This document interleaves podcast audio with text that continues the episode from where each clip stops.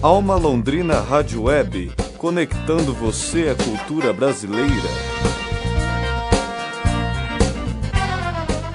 Fechando as atrações do palco do lago, o quinteto londrinense Aminoácido fez um show agitado e envolvente. A banda recentemente lançou seu segundo disco, Sem Açúcar.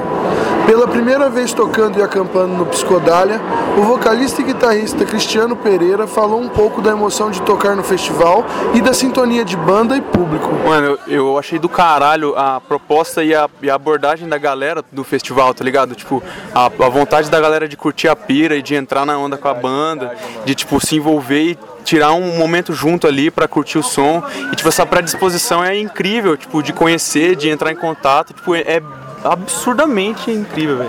Ainda hoje no palco principal, o grande destaque da noite é Zé Ramalho, seguido do rock pirata de Confraria da Costa, que vai ser o último show do palco lunar.